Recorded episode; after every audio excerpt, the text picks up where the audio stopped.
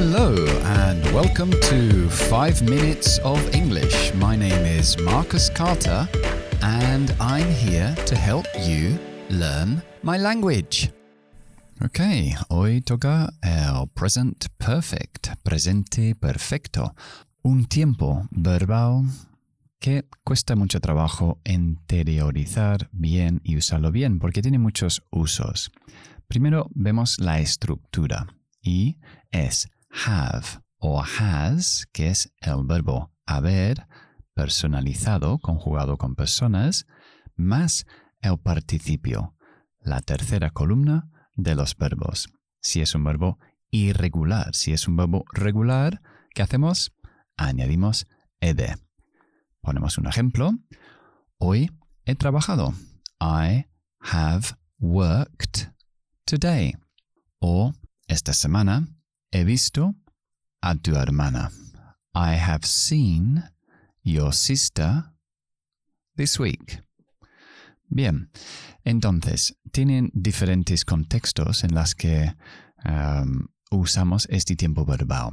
Uno de ellos es cuando el tiempo no se ha terminado todavía, como el ejemplo que acabo de poner.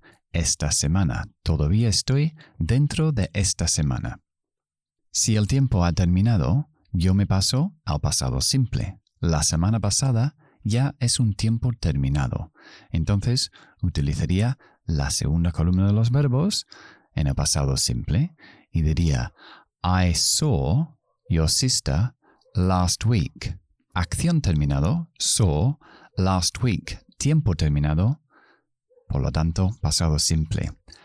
I have seen your sister this week, acción terminado, this week, tiempo no terminado. Present perfect, presente perfecto. Bien, otro uso del present perfect es cuando el tiempo es indefinido, muchas veces con las palabras ever o never. Quiere decir desde que yo nací.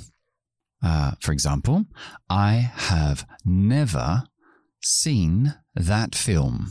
Eso es un tiempo indefinido, never, desde que yo nací hasta ahora. Vamos a tener en cuenta que el presente perfecto tiene el nombre presente porque guarda siempre un vínculo o una relación con el presente. Entonces, I have never seen that film quiere decir desde que yo existo hasta este momento en el presente. También lo utilizamos cuando no mencionamos el tiempo. Por ejemplo, I have bought a new shirt. He comprado una nueva camisa. Do you like it? ¿Te gusta? No digo cuándo, simplemente en el pasado. Pero hay un resultado en el presente que la tengo aquí, te lo estoy enseñando, está vinculado con este momento. I have bought a new shirt. Bien, vamos a ver algunas palabras que asociamos con el presente perfecto. El primero es uh, just. Entonces, just hace que la acción sea muy reciente. Y le ponemos después de have. I have just arrived. Yo he justo llegado. Se traduce como acabo de llegar. I have just arrived. O podemos hacer la contracción y decir I've just arrived.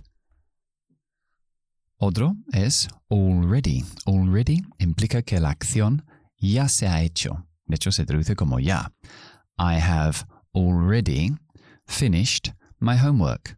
Yo ya he terminado mis deberes. I have already, o contracción, I've already finished my homework. El siguiente es yet, que ponemos al final de la frase, interrogativa y significa ya, o al final de la frase negativa y significa todavía.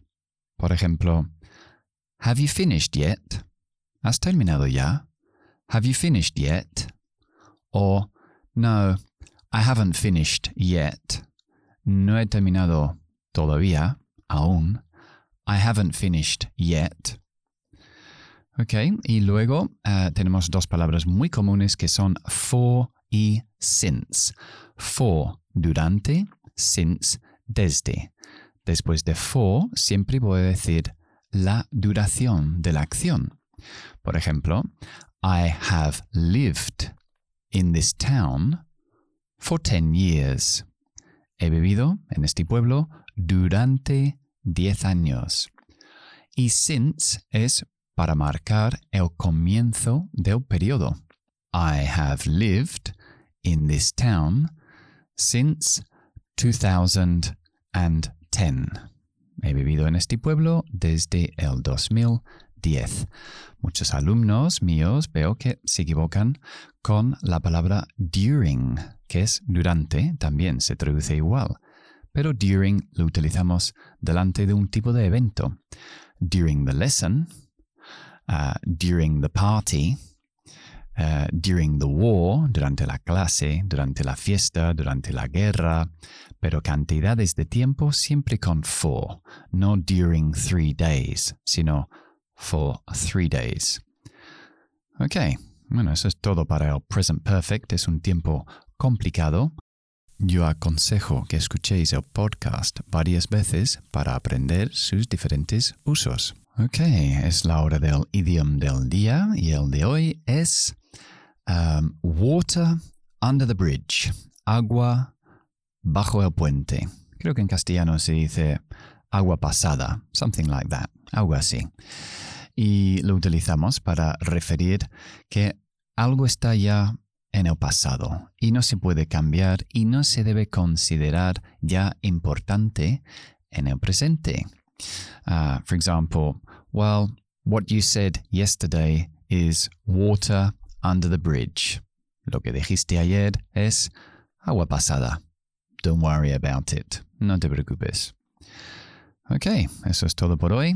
I hope you enjoyed the program and I'll see you soon. Bye bye.